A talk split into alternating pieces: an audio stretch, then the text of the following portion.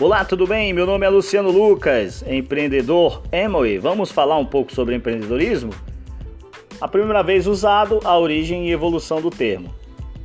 Na França, no século XVIII, em 1755, foi usada a primeira vez por um irlandês, Michel Cantillon, escrevendo um livro aí, Ensaio sobre a Natureza do Comércio, de 1755.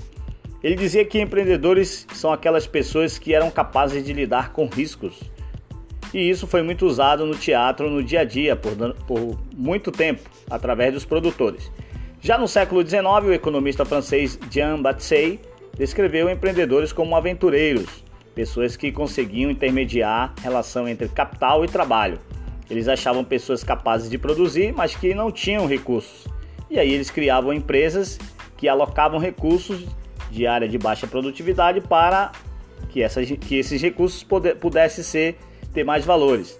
Já no século XX, o economista austríaco Joseph Peter introduziu o conceito de disrupção, para que para ele, empreendedores eram pessoas que destruíam a ordem econômica vigente através da introdução de novos produtos e serviços inovadores que geravam mais valor.